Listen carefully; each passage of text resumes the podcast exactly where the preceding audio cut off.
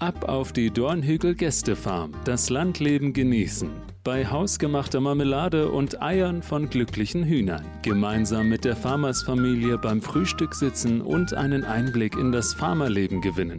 Na, Interesse geweckt? Dann schaut doch mal rein unter dornhügel.com. Grotfontein ist primär immer äh, das Zentrum gewesen fürs Hinterland. Und im Hinterland gab es Rinderwirtschaft. Damals wie heute. Und es ist also ein Dienstleistungsbetrieb äh, hier äh, für die Farmer. Was brauchen Farmer? Der braucht Sprit, der braucht Futter für seine Tiere, der braucht Einzäunungsmaterial, Baumaterialien und so weiter. Und äh, später kommen dann eben andere dazu. Wenn du genug Leute hast, die sich streiten, brauchst du auch einen Rechtsanwalt. Und so wächst das. Ja? Mhm. Äh, aber Grotvandein war eben immer für das Hinterland da, wie eigentlich all die kleinen Städtchen im Plattenland. Namibia hören, der Hitradio Namibia Podcast. Herzlich willkommen zu Namibia hören, dem Hitradio Namibia Podcast. Ich bin Katja Hase und heute nehme ich euch mit auf eine Reise in Namibias Maisdreieck. Dieses Mal geht es nämlich nach Grootfontein. Der Name Grootfontein ist aus dem Afrikanischen abgeleitet und bedeutet so viel wie großer Brunnen oder große Quelle und entstanden als eine Ansiedlung von etwa 40 Burenfamilien in dem Jahr 1885. Diese Familien waren zuvor in den Jahren 1878 und 81 von Südafrika nach Angola gezogen konnten sich aber nicht mit der portugiesischen Verwaltung arrangieren und verließen Angola wieder, um sich hier in Grootfontein oder Grootfontein niederzulassen. Sie sind heute bekannt als die Dorsland Trekkers. Heute ist dieser kleine Ort hauptsächlich aber für die Pharmagemeinschaft da. Nur bei der richtigen Aussprache sind wir uns heute immer noch nicht so einig. Grootfontein, Grotfontein, ein bisschen wie Potato, Potato. Aber jetzt geht's für mich los im 4x4 von Namibia Car Rental in Richtung Nordosten. Den ersten Stopp in Grotfontein legen wir beim Alten Fort Museum ein. Dort treffen wir auch Antje Rahn, die vor kurzem die Leitung des Museums übernommen hat. Man kommt hier an, man sieht ein kleines weißes Schild an der Straße, auf der Hauptstraße, wo Museum draufsteht. Da biegt man dann ein und, also ich bin ganz ehrlich, vor diesem Tor hätte ich nie gedacht, dass dahinter sich ein wunderschönes Gebäude verbirgt. Es sieht aus wie ein Fort. Und man erkennt auch da wieder der deutsche Stil, der da durchkommt. Super schöne, große Bäume. Und da drinnen sehe ich auch schon ein lächelndes Gesicht. Ich freue mich, Antje. Ja, Katja, ich freue mich. Herzlich willkommen beim Grotfontein Museum. Danke. Das ist mein erstes Mal tatsächlich hier. Also nicht nur in Grotfontein, nein, Spaß. Hier bin ich schon ein paar Mal durchgefahren. Aber jetzt bin ich ein bisschen länger hier und ich freue mich, dass, dass du mich hier willkommen heißt. Ja, ne, viele Leute erwarten das nicht, sind dann ganz überrascht, wenn sie dieses wunderschöne Museum sehen. Und ihr werdet noch überraschter sein, wenn wir jetzt mal reinlaufen und ich euch da alles zeige und was es da alles zu sehen gibt. Wann wurde das Gebäude denn erstellt oder gebaut? Äh, 1905 wurde das fertiggestellt und das wurde dann von 25 Schutztruppen äh, alleine erbaut. Also ist eigentlich amazing. Ne? Also sage ich immer wieder, das ist 25 äh, Leute haben dieses ganze Gebäude. Ich werde euch dann gleich noch mal zeigen, wie groß und umfangreich das eigentlich ist und haben das erstellt. Aber da erzähle ich dann gleich noch mal ein bisschen mehr darüber. Ich bin gespannt, ich bin gespannt. Also ich will auch gar nicht alles erzählen, weil da sind wir morgen Nachmittag immer noch hier zugange, weil es gibt wirklich viel zu sehen. Es ist eines der umfangreichsten, größten Museen in Namibia. Also wir haben quasi sieben Räume. Ne? Und jeder Raum hat seine eigene Spezialität. Wir haben ein Turmzimmer, das ist da oben, da sind so Jagdtrophäen und so. Sehen ein bisschen kurios aus, weil die schon ein bisschen älter sind. Das ist ein bisschen, ich sage immer, das ist wie Pet Cemetery. so. genau, wo man auch in den Turm reingehen kann, kann ich euch heute leider nicht helfen. Ähm, dann haben wir ein Zimmer, was mehr die deutsche Geschichte von, von Namibia erzählt. Dann haben wir ein Hauptzimmer, da ist die Geschichte Grotfonteins, auch mit den Deutschland-Trekkers und so alles ein bisschen erklärt. Dann haben wir ein Open-Air-Museum, wo mehr Gerätschaften, Maschinen, alte Benzinpumpen und sowas ausgestellt werden. Dann haben wir ein Bergbauzimmer, weil ja Grotfontein bekannt ist für die Minen und den, den Minenabbau und das Erzabbau und Kupfer und so weiter. Dann haben wir auch noch mal ein ethnisches Zimmer. Da sind alle Kulturen von Namibia ausgestellt, ähm, sehr umfangreich, auch sehr detailliert dargestellt. Und dann das letzte Zimmer, mein absoluter Favorit, ist die Schmiede von der Familie Deckert, die hier in Grotfontein sehr lange ansässig waren. Und da ist die Schmiede eins zu eins quasi wieder aufgebaut worden.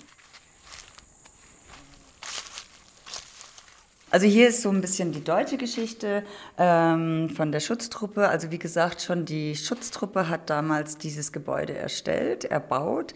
Die haben das, also wenn man jetzt hier so aus dem Fenster schaut, guck mal hier, Katja, da wo mhm. der große Baum ist, genau dahinter, das ist Grootfontein. Also das ist die große Quelle von Grootfontein.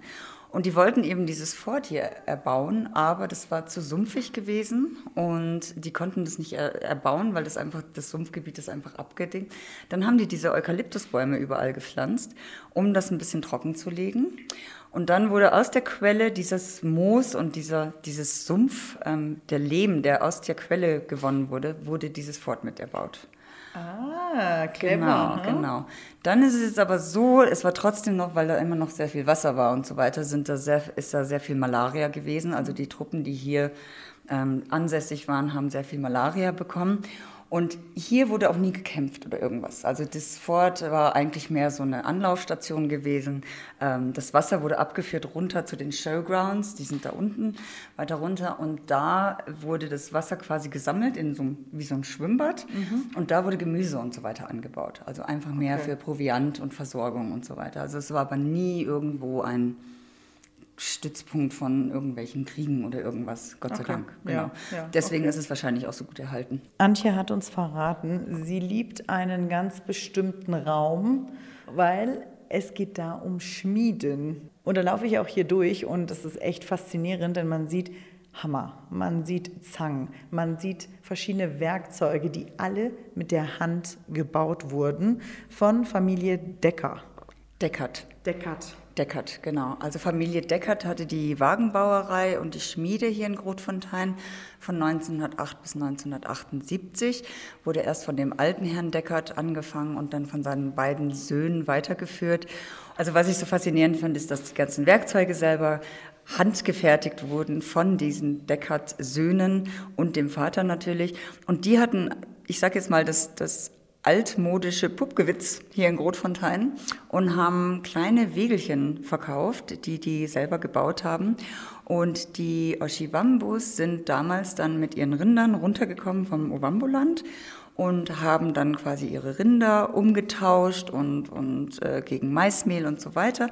Um dann alles wieder in den Norden zu karren, haben die so einen Wagen gekauft bei den Deckerts und die hatten dann wirklich so eine Ausstellung da, so ein Wagen neben den anderen in Rot und Grün und Blau und das war sozusagen das Autohaus von Grotfontein. Natürlich war das dann auch praktisch, wann, wo irgendwann dann die Minen hier aufgemacht haben, oder? Dass man dann einfach die Tools auch dafür nutzen konnte. Richtig. Also ich denke schon, dass die sehr viel Einfluss hatten für die Minen auch, da die einfach sehr viel selber gemacht haben. Und die haben ja nicht nur die Werkzeuge selber gemacht, sondern auch diese wunderbare, riesengroße Sägeanlage, die hier hinter uns ist.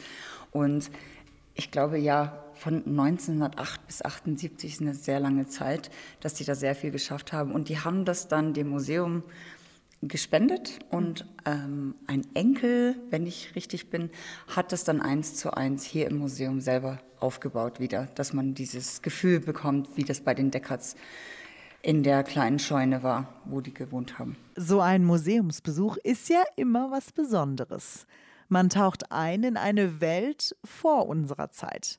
Einen bleibenden Eindruck hat dabei die Landkarte gleich im ersten Raum des Museums bei mir hinterlassen.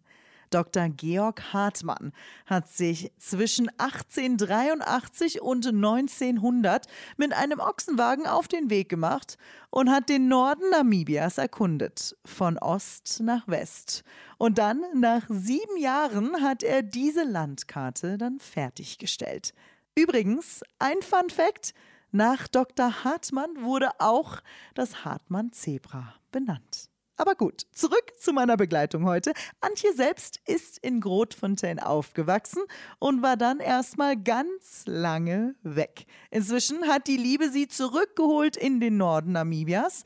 Wir schnappen uns einen leckeren Rockshandy und sprechen nochmal über Antje und ihre neu gewonnene Liebe zu diesem Ort. Ich liebe es. Also ich möchte auf keinen Fall wieder nach Windhoek bin jetzt schon so, wenn ich in Windhoek reinfahre, dann bin ich eigentlich schon, wie sagt man so schön in Afrikaans, urdet. nee, also ich liebe Rotfontein einfach. Ja, es hat sich viel verändert. Es ist nicht mehr so, wie es früher war. Aber nichts ist so, wie es früher war. Aber mir gefällt es. Ähm, möchte auf jeden Fall hier bleiben und versuche mich hier irgendwie einzubringen. und du bist ja jetzt auch Teil hier, ich sag mal, von dem Team das zuständig ist fürs Museum ne? und übernimmst das ja auch. Also das ist das Ziel. Ist es für dich eigentlich schön, dass du irgendwie Teil davon sein kannst? Weil ich meine, das ist ja auch, das sind ja auch deine Wurzeln hier, ne? Ja, richtig. Also ich kenne das Museum schon seit Kind. Wir waren mindestens zweimal im Jahr mit der Schulklasse, jedes Mal hier im Museum. Und wo ich dann in Erfahrung gebracht habe, dass das so ein bisschen abgestorben ist, sage ich mal, und das Museum wortwörtlich verstaubt, ähm, habe ich mir einfach gedacht, das kann eigentlich nicht sein, weil es ist wirklich ein schönes Museum. Und ich wollte einfach, ich will, ich möchte einfach wieder Leben hier reinhauchen, dass hier einfach wieder Menschen sind, dass hier Touristen kommen, weil hier so viel zu sehen gibt und wir wollen einfach so viel machen. Wir haben ganz viel Großes vor. Und das ist eben halt das Schöne. Ich glaube, für ganz viele ist Grotfontein ein Ort, wo man durchfährt, ne? wo man einfach sagt, man stoppt hier vielleicht, um äh, den Tank wieder voll zu machen und dann geht es wieder weiter. Ne? Aber eigentlich, was wir jetzt lernen durften, hier in der Zeit, wo wir hier waren, es gibt so viel in der Region von Grotfontein. Ne? Und da lohnt es sich auf jeden Fall einfach mal einen Stopp einzulegen und zu sagen, okay, ich nehme mir einen Tag oder zwei, A, lerne, wie die Locals hier leben, das ist ja auch etwas, und B, schau mir mal einfach die Region an, was es hier an Angeboten gibt, lerne vielleicht auch mal einen Farmer oder zwei kennen. Und ähm, sehe einfach, warum hier Leben war und warum hier immer noch Leben ist. Genau, also wir haben zwar kein Schwimmbad mehr, aber wir haben eine Put-Put-Bahn mehr so. und ein wunderschönes Museum. Und ja, es, wär, es wird uns einfach freuen, wenn, wenn Leute einfach wissen, dass das Museum da ist. Viele Leute wissen gar nicht von dem wunderschönen großen Museum hier. Und ich glaube, wenn wir da ein bisschen Werbung jetzt auch wieder machen und wenn es jetzt wieder bekannt wird, dass wir hier sind, dann wird es auf jeden Fall ein bisschen belebter wieder werden und das staubige Museum wird unstaubig. Ein unstaubiges Museum. Aber Grotfontein ist nicht nur bekannt für das Museum, sondern ist vor allem auch der Ort, an dem die Farmer aus dem Maisdreieck einkaufen, wo die Farmerkinder in die Schule gehen und wo der Farmer sich auch im Alter vielleicht hier zur Ruhe setzt. Mackie Schneider ist ein Farmer, circa 20 Kilometer südlich von Grotfontein, farmt er schon in der dritten Generation. Grotfontein ist umgeben von Farmland. Das heißt, hier sind auch so viele Farmer, die reinkommen nach Grotfontein. Ich würde auch fast sagen, vielleicht überlebt Grotfontein auch noch deswegen. Mackie Schneider ist mit mir. Stimmt das, Mackie? Ist es, das lebt ist, Grotfontein deswegen noch? Ja, ja, Katja, das ist korrekt. Ähm, wir sind eine Farmergemeinschaft, eine starke Farmergemeinschaft. Ähm, Grotfontein ist ein bisschen diversifiziert, auch mit dem Ackerbau. Ähm, aber die Hauptlinie für die Agrarwirtschaft ist das Leben Vieh. Und dann, also Rinder. Farmen in Namibia sind ja riesig. Ne? Also das heißt, unsere Tiere leben eigentlich im Schlaraffenland. Also ne, die laufen frei rum.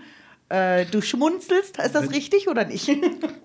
Wenn es regnet, ist Schlaraffenland. Wenn es nicht regnet, ist, es kein, ist es kein Schlaraffenland. Aber das ist richtig. Ähm, Unsere Aufzucht ist eben auf den extensiven Weideflächen. Das gibt uns den ähm, eigentlichen Vorteil, ähm, den wir auch gerne nutzen wollen, dass wir Rindfleisch liefern, das natürlich produziert ist von der Weide, vom Feld, ohne Antibiotika, ohne Futterkräle, ohne ähm, Hormonbehandlung und so weiter. Ähm, und das ist, worum wir uns zurzeit auch bemühen, um in diesen Nischmarkt zu kommen in Europa, nicht nur Europa, weltweit. Wir haben heute Zugang ähm, also nach Europa, nach Norwegen, in die USA und seit ungefähr zwei Jahren auch nach China und die neuesten Entwicklungen sind auch in dem Mittleren Osten.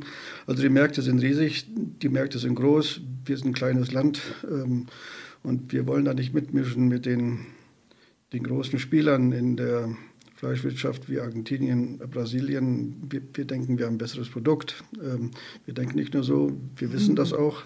Wir müssen uns nur richtig vermarkten und das ist, was wir, worauf wir uns konzentrieren. Und Mackie, wie, was wünschst du dir für das namibische Fleisch im Ausland? Also was, was ist das Ziel? Ja, dass es der namibischen landlichen Bevölkerung besser geht. Also wir wissen ja, Namibia, 70 Prozent der Bevölkerung ist abhängig von der Landwirtschaft. Die Rinderwirtschaft ist dort der größte Komponent. Wenn es gut geht mit der Rinderwirtschaft und der Fleischwirtschaft, dann geht es gut in den ländlichen Gebieten. Und äh, es hat sich einfach gezeigt über eine lange Periode. Ähm, ja, es ist nicht so einfach. In der Fleischindustrie sind wir eigentlich abhängig von, von drei Märkten. Der eine Markt ist der lokale Markt, der lokale Schlachtmarkt, der ist ziemlich klein. Dann haben wir Lebendausfuhr von Absatzkälbern nach Südafrika in die großen Futterkriele dort. Das ist ein Markt, der sich über Jahrzehnte etabliert hat. Aber das dritte Bein ist das wichtige Bein, dass wir Fleisch exportieren in die Nischmärkte in, in der Welt, speziell dann Europa. Und dieses, dieses Verhältnis, was der Farmer, welchen Preis er kriegt, bestimmt auch, in welche Produktionslinie er geht. Und wir können es uns einfach nicht leisten, diesen, diesen Exportmarkt zu verlieren, denn die, die Absatzkaltpreise waren, waren gut in den letzten Jahren. Ähm, aber wir wissen, dass wir besser viel besser verdienen können dort. Und das ist, wo wir uns auch bemühen als Farmerschaft. Wir sind ja bekannt dafür, dass wir gutes Fleisch haben, dass man vielleicht auch eher Qualität als Quantität ne, liefern mhm. kann, weil wir haben auch nur so viele Menschen, die da arbeiten können dran und so weiter.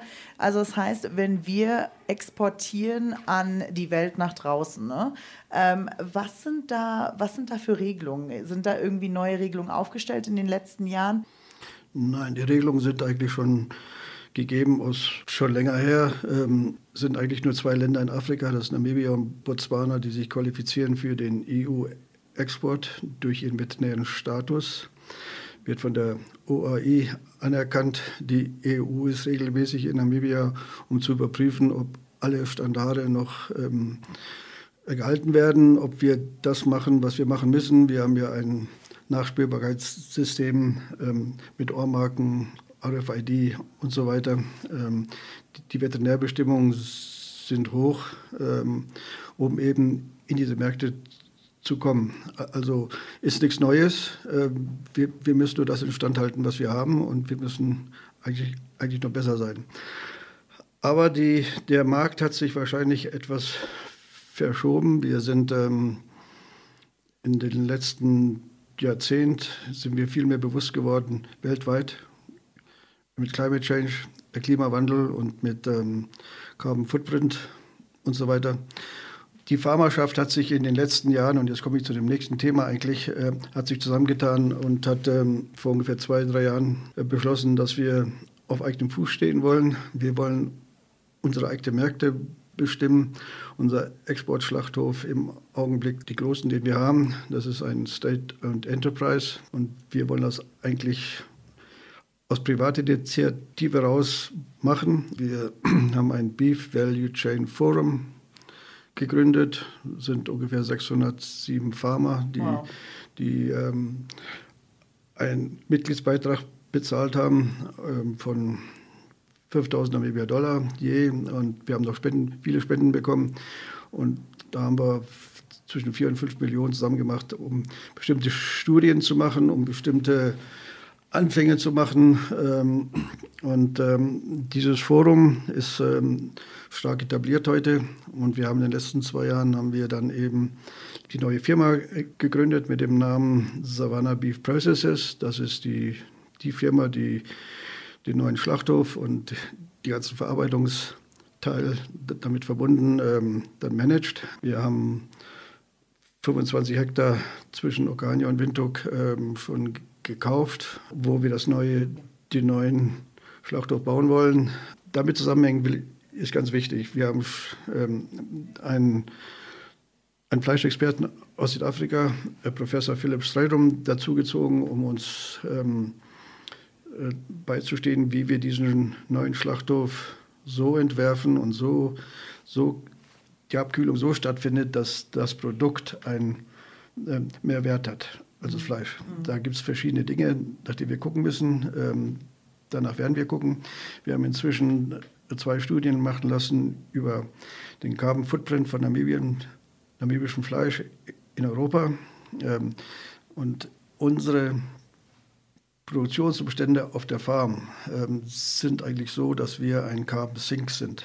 Also wie wir stoßen nicht so viel Kohlenstoff aus, sondern wir sind Carbon Sink. Natürlich, wenn das Rind die Farm verlässt zum Verschlachten und zum Markt in Europa, dort ist ein Carbon Footprint. Aber wenn man das jetzt zusammenrechnet, hat das namibische Fleisch in Europa einen positiven Wert. Also namibisches Fleisch in Europa hat keinen negativen Carbon Footprint.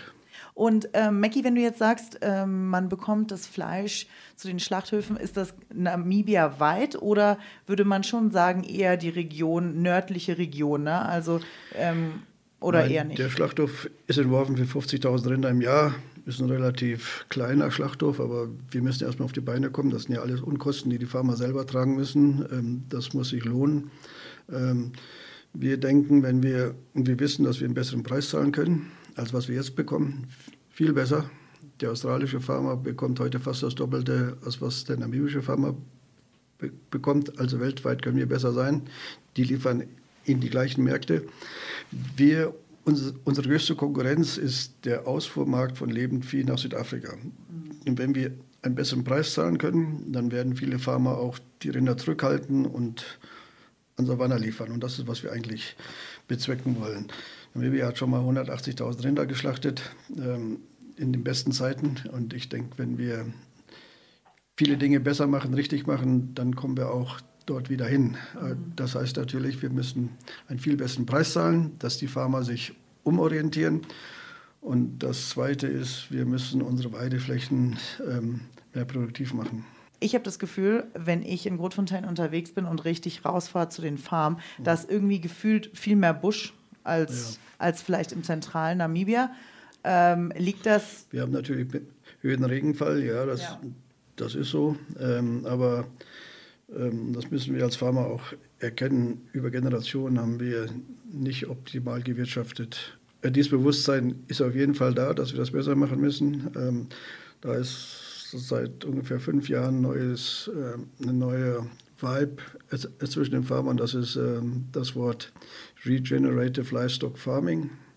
Und es geht eigentlich darum, es ist nicht so sehr die Weide, es ist, wir müssen zurückgehen zum Boden. Ähm, dort ist die Quelle des, äh, der Weide und des Busches und so weiter. Wenn wir verstehen, wie dieser Boden mit seinem ganzen Mikroorganismus in ariden Gebieten funktioniert und besser funktioniert, ähm, wir als Farmer wissen darüber wenig, aber es ist wirklich so, dass wir viele Farmer heute haben, die auf den WhatsApp-Gruppen, auf dem Pharmaverein ist das heute ein Thema, das besprochen wird und das ist auch gut, ähm, denn ähm, dann machen wir was richtig. Wir haben sehr viel über Rinderwirtschaft gesprochen. Ne? Man weiß ja auch oben, das ist das Maisdreieck. Ne? Also da formt ja Grotfontein auch einen Riesenteil dazu bei. Ähm, jetzt sprechen wir von oben im Maisdreieck ist sehr viel Regen, deswegen ne, im Vergleich zum restlichen Land. Ähm, wie siehst du die Zukunft da? Für, für, ändert sich da auch was für die, für die Landwirtschaft da oben? Ja, also ähm, Technologie spielt natürlich eine weltweit eine, Rolle, auch in der Landwirtschaft. Ähm, und die nächste Generation, die das nicht besser macht mit Technologie, die sind eben, die Gefahr besteht, dass sie in Dekaden nicht mehr da sein wird. Also irgendwo, in welcher Branche man auch ist, muss neue Technologie heran. Und ich denke, in der, in der Rinderwirtschaft ist es die Genetik, in, in der Rinderwirtschaft ist es dieses Konzept, was ich eben angesprochen habe, mit Regenerative Livestock Farming. In der Agrarwirtschaft sind natürlich ähm, neue Maschinen, neue Kultivars. Ähm, wenn man da nicht mithält, ist es einfach so. Aber man muss es auch sehen, ähm, ist mit hohen Kosten verbunden und Farmerei im Allgemeinen ist eigentlich ein ziemlich variabler Job. Also man, man ist mit vielen Facetten konfrontiert, die man in anderen Berufen wahrscheinlich nicht so ist. Und das geht von der Vegetation über die, die Tiere, über die Genetik zur Mechanik, äh, zum Markt, ähm, das Personal, die Arbeiter. Das muss man alles managen können. Und was namibische Landwirtschaft so schwierig macht, sind die Riesenschwankungen in den Niederschlägen. Also wir haben, wir haben zum Beispiel einen Schnitt von 420 mm. Das kann nächstes Jahr runterfallen auf 160 mm und das kann übernächstes Jahr bei 700 sein. Und mit diesen Schwankungen ähm, frühzeitig zu agieren und frühzeitig sich darauf einzustellen, das ist nicht so einfach. Mhm. Also wenn ich die Börse anschaue und ich, ich, ich würde diese Fluktuation sehen, dann würde ich auf, auf jeden Fall nichts damit zu tun haben wollen. Auf der Dornhügel Gästefarm kann man mit einem Buch aus der Bibliothek entspannt am Pool liegen, den Hitradio Podcast hören, sich im Fitnessstudio austoben, mit den Fatbikes über die Farm radeln oder bei einer geführten Farm oder Nachtrundfahrt die Rinderfarm entdecken. Doch einen Tick mehr erleben? Dann macht einen Tagesausflug zum Sun Village mit leckerem Picknick unterm Baum. Ob jung oder alt, Dornhügel catert für alle. Vom Spielplatz bis zu klimatisierten Zimmern. Heute noch buchen unter dornhügel.com. Während ich hier so in Grotfontein unterwegs war, ja, da wurde mir immer wieder ein Name zugeflüstert. Da müssen wir hin. Da erfahren wir ein bisschen Informationen über Grotfontaine. Und ja, ich habe gedacht, weißt du was, wir klopfen da einfach an die Tür und kommen mal rein. Und zum Glück ging die Tür auch auf. und jetzt sitzen wir hier schön in einem gekühlten Raum mit Max Bayer. Moin, Max. Moin, Katja. Eine Freude, dass wir verwandtschaftlich verbunden sind. Wir sind ja der Sache auch schon nachgegangen. Ja, hier in Namibia muss ein bisschen vorsichtig sein wenn du jetzt also auf Freiersfüßen bist, da kam also eine, ich sag ruhig den Namen, Elisabeth Sachse, sie lebt noch, ja. Äh, meine Großmutter ist übrigens eine geborene Sachse. Und da kam dieses neue Mädchen in die Klasse und ich dachte, Donnerwetter, da nimmst du dir jetzt mal ein Herz. Und dann war schon wieder Schied. Äh, denn äh, Elisabeth war Verwandtschaft. War nix. Das ist Max Bayer. Er ist auch aus Grotfontaine, hier aufgewachsen und auch Farmer auf der Dornhügel Gästefarm. Inzwischen ist Max mit seiner Frau Rentner in Grotfontaine. Aber ganz ohne Einsatz geht es auch nicht. Die beiden setzen sich auch weiterhin für Farmkinder und weitere Projekte in der Region ein. Max ist eben ein echter Grotfontainer. Ja, die Haupteinnahmequelle, das muss man sicherlich so sagen, war seit eh und je die extensive Rinderwirtschaft. Man hatte Rinder, der Bulle deckte die Kuh, nach neun Monaten kommt das Kalb, dieses Kalb wird also äh, großgezogen und äh, die Kilogramm Fleisch bringen dir dann die Namibia-Dollar heute. Wir sind ja hier auch in dem Mais-Dreieck, das heißt Grotfontein, Otavi, Zumip. Ne? Dazwischen, da wird das Gold von der Region vielleicht produziert, aber das ist ja sowieso ein sehr wichtiger Teil auch von Namibia. Ja, das Maisdreieck hat die Punkte Grotfontein, Zumep, Otavi. Und ich sag jetzt mal im Dreieck ziemlich gleichzeitig, sag mal so 70 Kilometer etwa sind die auseinander im Dreieck.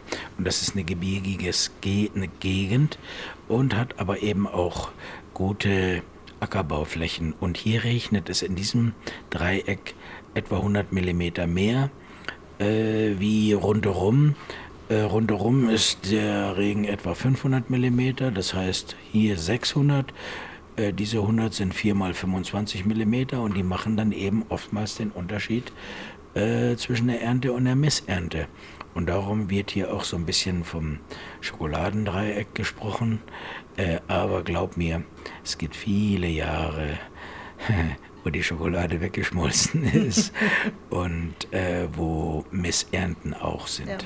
Und ähm, hast du das Gefühl, weil also ich habe immer das Gefühl, wenn man, weil ich ja auch auf einer Farm groß geworden bin, eine Pharmagemeinschaft ist etwas wirklich Tolles. Ne? Also man ist in einer Region, wo man wirklich abhängig ist von den anderen, von den Nachbarn. Man hat eine viel engere Gemeinschaft. Und hast du das Gefühl, dass das hier in Grotfontein auch groß geschrieben wird? Oh ja, die Pharmagemeinschaft hält zusammen. Es gibt eigentlich so drei äh, Vereine. Pharmaverein, die Kirche und den Schulverein natürlich. Das ist so, was der Mensch schon braucht. Der andere mehr, der andere weniger. Aber die Pharma haben sich natürlich viel zu sagen, weil sie eben vom Fach sind. Aber äh, der Pharma hat in der Regel, ich sag's jetzt mal so, seinen Nachbarn zehn Kilometer entfernt. Du fährst nicht gerade mal eben rüber auf ein Feierabendbier. Mhm. Ne? Man freut sich, wenn man sich sieht. Jo, manchmal macht man das auch gezielt, aber sehr, sehr oft ist der Farmer in seinem kleinen Kreis mit der Familie auf der Farm. Mhm. Und ich glaube, Goethe hat schon gewusst, wie fruchtbar ist der kleine Kreis, wenn man ihn wohl zu pflegen weiß. Das heißt also auch nicht nur die Pharmagemeinschaft ist sehr wichtig, sondern auch hier in der Stadt, ne? Natürlich. Das Schöne ist am Pensionsalter, wenn du noch ein bisschen rüstig bist, wir kümmern uns eben auch gerade hier in Grotfontein, um Grotfontein zu verschönern. Neulich haben wir acht Palmen in der Hauptstraße gepflanzt und äh, wir haben eine Gruppe, äh, eine WhatsApp-Gruppe, äh, wie man Grotfontein eben verschönert. Grotfontein Green City. Da machen wir Projekte dieser Art zum Erhalt und Verbesserung von Grotwein. Aber machen wir uns nichts vor. Äh, ich verstehe Leute, die eben äh, hier durchfahren und sagen, okay, machen wir eben den Tank voll und dann weiter. Aber ich denke mal, unser Juwel ist das Museum hier in Grotfontein. Das ist auf jeden Fall sehenswert, ein bisschen außerhalb der Meteorit. Ja. Und das sind so die, die Sehenswürdigkeiten. Südlich von Grotfontein, da gibt es die Makalani-Palmenfläche. Da sind tausende Palmen. Wenn man 20 Kilometer hier gen Süden fährt, äh, kannst du viele, viele Palmen sehen. Ist auch was, ist was Besonderes. Das hast du nicht so häufig. Vor allen Dingen nicht ohne Wasser. Du hast eben schon gesagt, das Museum. Und da mhm. waren wir auch. Also wir haben uns das Museum angeschaut. Hast du denn ein Lieblingsstück oder eine Lieblingsgeschichte aus dem Museum? Der große Saal beim Eingang, mhm. der hat uns damals beherbergt. Das war damals ein Internat. Ich war also eingeschult worden äh, im Regierungsinternat. Und das war damals Internat, bevor es, lange bevor es Museum wurde. Und gleich, wenn du reinkommst, gleich hinter der Tür, mhm. da habe ich geschlafen. Eine Zeit. Und dann, wenn du da reingehst in den nächsten Raum, den großen, rechts um die Ecke, wir Deutschsprachigen, wir haben dann also da geschlafen. Jawohl. So habe ich da sehr gute Erinnerungen an, an diesen großen Saal vom Internat. Also das heißt, der Hof, wo jetzt das Museum drauf ist, war sozusagen euer Spielplatz früher. Ja, das war Spielplatz. Und da, wo der Ochsenwagen steht, äh, da ist eine Mauer. Wenn du die wegmachst, da ging es zum Speisesaal. Und da stellten wir uns eben an, aber dieser große, schöne Backsteinhof, ich sag jetzt mal 15 Meter im Quadrat oder 15 bei 20 Meter, ja, äh, das war unser schöner Spielplatz. Und da drinnen ist, da steht in der Mitte ein wunderschönes Exemplar eines ganz großen Baumes äh, von der Wolfsmilch. Äh, jedenfalls ist es giftig, aber äh, wenn du wieder die Gelegenheit hast, hast, guckst dir an. Wunderbares Exemplar in der Wüste, sind sie so einen Meter hoch, da ist er drei. Aber es ist auch wunderschön, um hier einfach durchzufahren. Auch schon Mhm. alleine die ganz normale Strecke nach ähm, Otavi, Grotfontein. Mhm. Und was ich auch noch vorhabe, irgendwann mal Grotfontein nach Zumip, die Strecke durch. Mhm. Ähm, es soll sehr, sehr schön sein. Kann man hier auch einfach durchfahren als, als Tourist und sich die Strecke und, und die Region anschauen? Natürlich kann man das machen. Es gibt auch von Combat, das ist zwischen Grotfontein und Otavi, da ist eine Kupfermine. Da wird neuerdings wieder im Tagebau gearbeitet. Da gibt es eine sehr, sehr schöne Strecke eben in die Berge rein. Ja, die geht dann nach Richtung Zumep. Da sind auch in der Mitte dann noch Tropfsteinhöhle. Da ist die alte ähm, Missionarsstation Gaub und Ganachams. Äh, das ist eine recht schöne Ecke. Und das ist ganz einfach ähm, eine besondere Strecke, ja. Und die Tropfsteinhöhlen, kann man die einfach so besuchen als Tourist oder eher nicht? Ja, die eine schon auf Gaub, äh, wenn man da sich einbucht, da ist eine Lodge, äh, die vermarkten das natürlich auch touristisch. Dann gibt es auch noch eine alte, andere äh, Höhle, die tief ist, das Drachenhauchloch. Aber äh, da kann man eben nur als Höhlenforscher runter. Das ist nicht zugänglich für die Öffentlichkeit, auch sehr, sehr gefährlich. Also Kohlenmonoxid ist auch dort. Man tut besser immer eine Lampe mitnehmen, ein Lichtlein, gucken, ob sie ausgeht. Max, du bist hier aufgewachsen, du lebst wieder in Grotfontein. Was bedeutet Grotfontein für dich? Neun. äh, hier bin ich geboren. Mal schauen, ähm, ob ich hier meinen Lebensabend bescheide. Das wäre was. Ja, ich bin Grotfonteiner durch und durch. Ich trage mich zurzeit nicht mit anderen Gedanken. Grotfontein ist ganz einfach meine Heimat. Ne? Ich erwähnte den Goethe früher schon. Wie fruchtbar ist der kleine Kreis, wenn du ihn wohl zu pflegen weißt. Ne? Und hier ist ein kleiner Kreis. Versuche ihn zu pflegen. Pflänzchen muss bewässert werden. Ne? Und das ist so meine Idee. Und was ist dein Wunsch für die Stadt Grotfontein? dass sich die Leute durchsetzen, die Grotfontein wirklich voranbringen und ihre eigenen Interessen zurückstellen. Diese besondere Gemeinschaft, die bekommen wir hier auch zu spüren. Wir wohnen bei der HH 820 Accommodation im Herzen von Grotfontein. Genau neben dem Altersheim findet man Hermanus Klute und seine Unterkunft. Es ist ein echtes Haus der offenen Tür. Jeder ist immer willkommen in diesem bunten Haus, das sich wie zu Hause anfühlt. Hallo,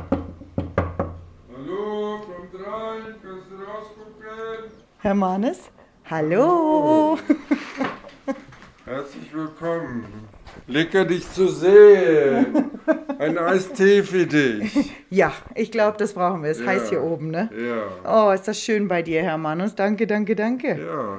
Und nochmal herzlich willkommen hier bei uns in Rotfontein und auch hier bei uns bei H820.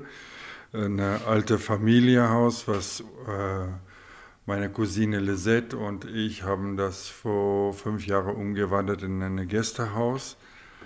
Und äh, ähm, die Entscheidung war, dass wir das so lassen wie eine Familienhaus, ähm, dass die Leute, äh, die uns besuchen oder hier übernachten, dass das nicht so ein Hotelgefühl ist oder so ein eine, eine äh, wie sagt man, Gästebetrieb ohne Seele ist, aber dass die Seele von ich bin vierte Generation Rotfontainer und dass äh, man auch diese Gefühl hier spüren an die Möbel und die Sache und Porzellan und weißt du und ich die alte Rezepte von Mama und Oma ausprobieren oder auch ähm, servieren, ja, und die Leute dann hier bei uns ähm, zu Hause fühlen lassen, ja.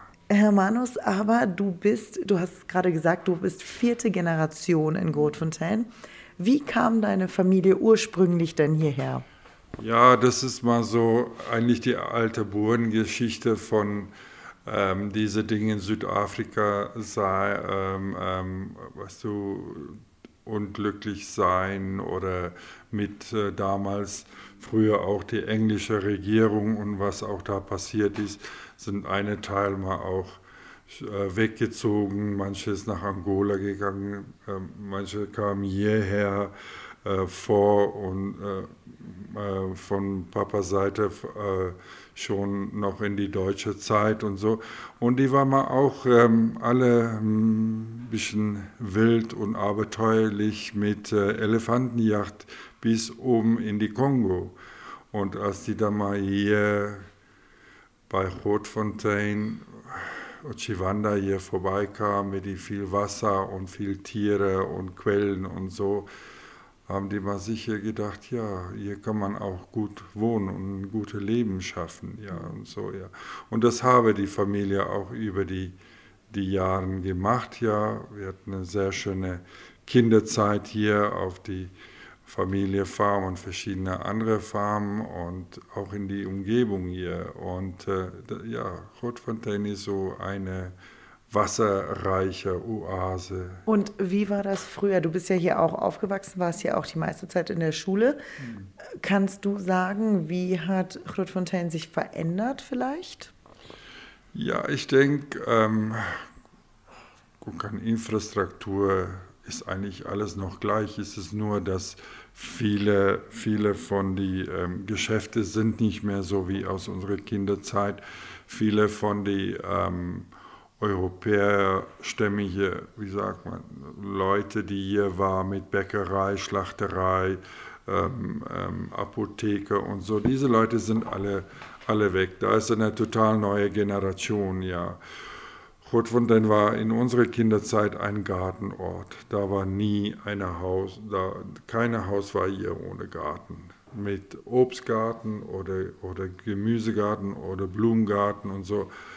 Und ja, das ist mal ziemlich verwahrlost. Mhm.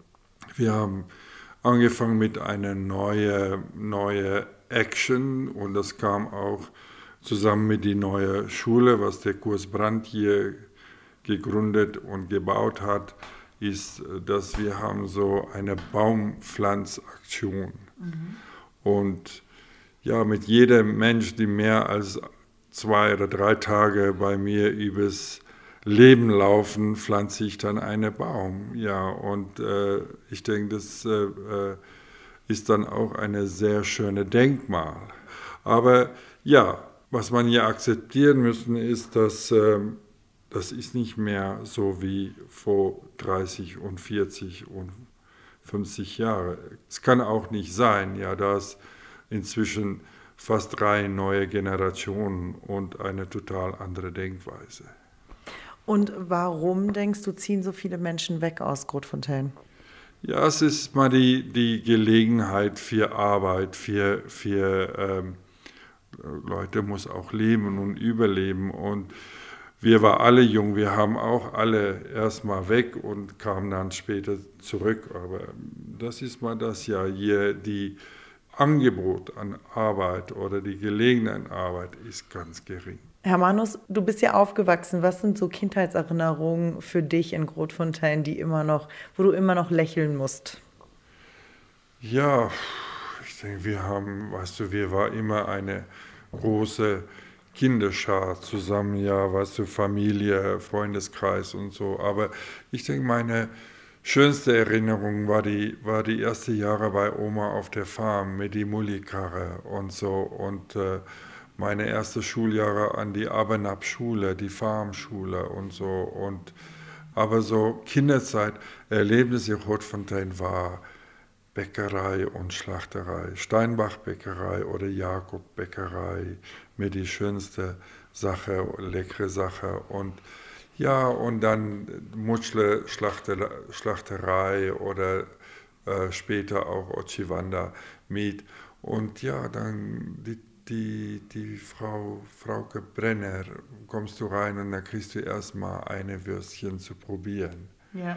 Diese Sache, diese, diese enge Verbindung auch mit die, mit die, ähm, ähm mit die Leute damals bei Weckien Forts und so, das war alles so familiär. Ist diese Kindheitserinnerung, dass man so verbunden ist, ist das auch vielleicht das, warum du jetzt dieses Haus der offenen Tür hast, ne? wo die Leute vom Altersheim einfach rüberkommen können, dass du sozusagen gibst das zurück, was sie dir geboten haben. Wir waren Frau, bei Frau Brenner, die ist auch im Altersheim. Ist das, ist das mit der Grund? Ja, ich denke, äh, weil ich denke, ich weiß, das ist so. Ja, weißt du, ist dieses Zurückgeben. Ja, äh, äh am Ende, du, du nimmst nichts, wenn äh, Leben vorbei ist, ist das vorbei. Und, und ich denke, die, ähm, äh, man messen das da an, was hast du für deine Nachbar bedeuten, was mhm. hast du für die nächste Person gemacht, ja, mhm. und nicht um wie viel Geld ich geschafft hat und wie reich ich war und wie, für mich geht das um zurückgeben, mhm. ja. Zurückgeben. Herr Manus hat uns eingeladen, nach drei Tagen in Grotfontein auch einen Teil beizutragen. Deswegen haben wir uns eine Schaufel geschnappt und in seinem Garten erstmal einen Baum gepflanzt. Ich freue mich schon auf meinen nächsten Besuch in Grootfontein oder Grotfontein und hoffe, dass bis dahin schon ein paar Blüten am Baum zu sehen sind. Das war Komm mit nach Grotfontein. Ein Blick hinter die Kulissen dieser Stadt im Maisdreieck. Grotfontein überzeugte nicht durch große touristische Aktivitäten, sondern durch den menschlichen Kontakt, die Landwirtschaft und auch durch die Gästebetriebe in dieser Region. Euch hat der Podcast gefallen, vielleicht sogar auch etwas Neues beigebracht? Dann lasst uns gerne fünf Sterne da und abonniert den Hitradio Namibia Podcast Namibia hören, überall da, wo man Podcast findet. Namibia hören der Hitradio Namibia Podcast. Auf Dornhügel lässt man nach einem erlebnisreichen Tag mit Kaffee und Kuchen am Nachmittag und Hausmannskost zum gemeinsamen Abendessen den Tag gemütlich am Lagerfeuer bei netten Gesprächen ausklingen. Nach dem Podcast hören wir von dir unter dornhügel.com.